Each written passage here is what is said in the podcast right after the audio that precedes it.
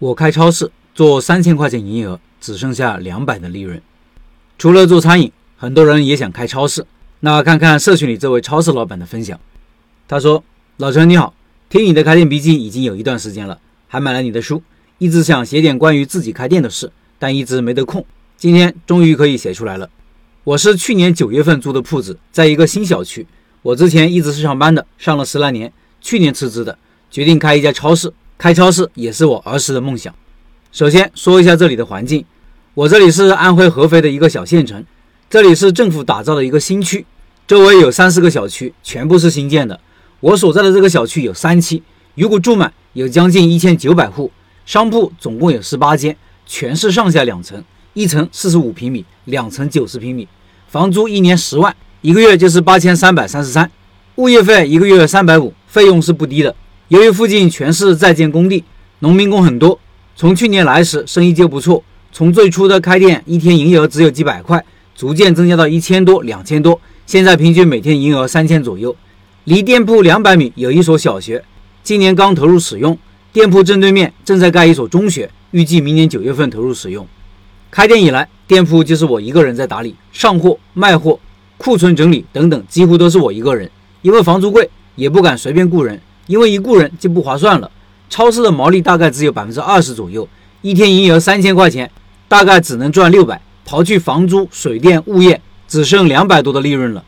店里申请了美团优选和淘菜菜的提货点，还带了两个快递公司的包裹，一天大概一百多的快递，目的是为了引流，让顾客来店里取快递时，同时带点生意。我的店现在主要是卖烟酒、零食、饮料、日常小百货，由于店铺面积有限。能摆放的产品也是受局限的，经常转不开。二楼是当仓库和住人用的，对于营业来说一点用都没有。我们这里加上我一共三家超市，其中一家跟我一样大，是一对老夫妻经营，还有一家是中型超市，带了蔬菜等。这家大超市是今年元旦才开的，它的开张让这里的顾客分流了，店铺生意也受到一定影响。因为他家有菜，人家买菜的同时顺便买点米面粮油，这样一来，我店里的这类产品就卖得很慢。我每天早上七点开门，晚上九点半关门，每天一个人守店，特别累。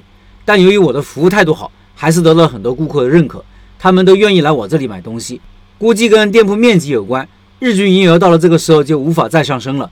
最近我雇了一个小时工，忙的时候给我帮一下忙，让他帮忙收银，我可以专心的去把快递入库。九月份旁边的小学开学了，于是我在八月份就开始把日化产品压缩，因为日化卖得慢。上了一部分文具开始试卖，效果还可以。当初看上这里就是附近有两所学校，所以就先开了小超市，把铺子占下来。后期视情况看是不是要转文具店。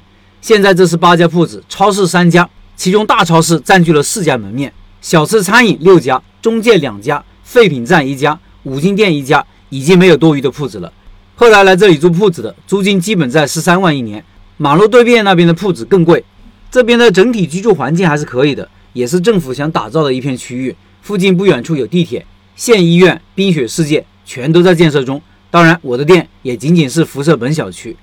开店快一年了，没有休息，陪不了孩子，每天连轴转，很累，牺牲了很多。但是每天赚的钱大部分给房东了，心里也很着急。店里的产品我也是实时调整的，一是尽量不和旁边两家超市一样，希望能卖和他们不一样的东西；再就是现在的文具的分量在增加。因为我们这边暂时一家文具店都没有，当初有想法转去做生鲜水果，因为这边没有水果店，但是他们说这个损耗特别大，加上现在小区入住率也就百分之二十左右，根本支撑不起来，所以一直就以超市的模式在运营。今天特别累，就写到这里，希望老陈给些建议，感谢。以上是这位老板的分享，我认为老板还是很清醒的，策略也是对的，就是这个店要慢慢转型成文具店，或者以文具为主的超市。更具体说，是面向学生和家长群体的，以文具、玩具、教具、文创用品为主的超市。为什么这么说呢？如果继续做超市，竞争力可能会越来越弱。买日常用品的社区居民，他们更愿意去有四个门面的大超市买，东西多，有对比，有水果、蔬菜、生鲜等高频刚需产品。而如果做水果生鲜的生意呢，店铺面积偏小，一个人也忙不过来，而且也面临着大超市的直接竞争。所以建议老板把今年就作为从超市到文具店的过渡期，多研究文具店怎么搞。明年初中一开，学生人数就上来了，往后几年，随着学生人数的增加，日子会越来越好过的，而不是越来越难。要立志跟这些学生打成一片，让他们至少到你的店消费一次，加上他们的 QQ 或者微信号，了解他们的需求和喜好，两个学校养活一家文具店绰绰有余。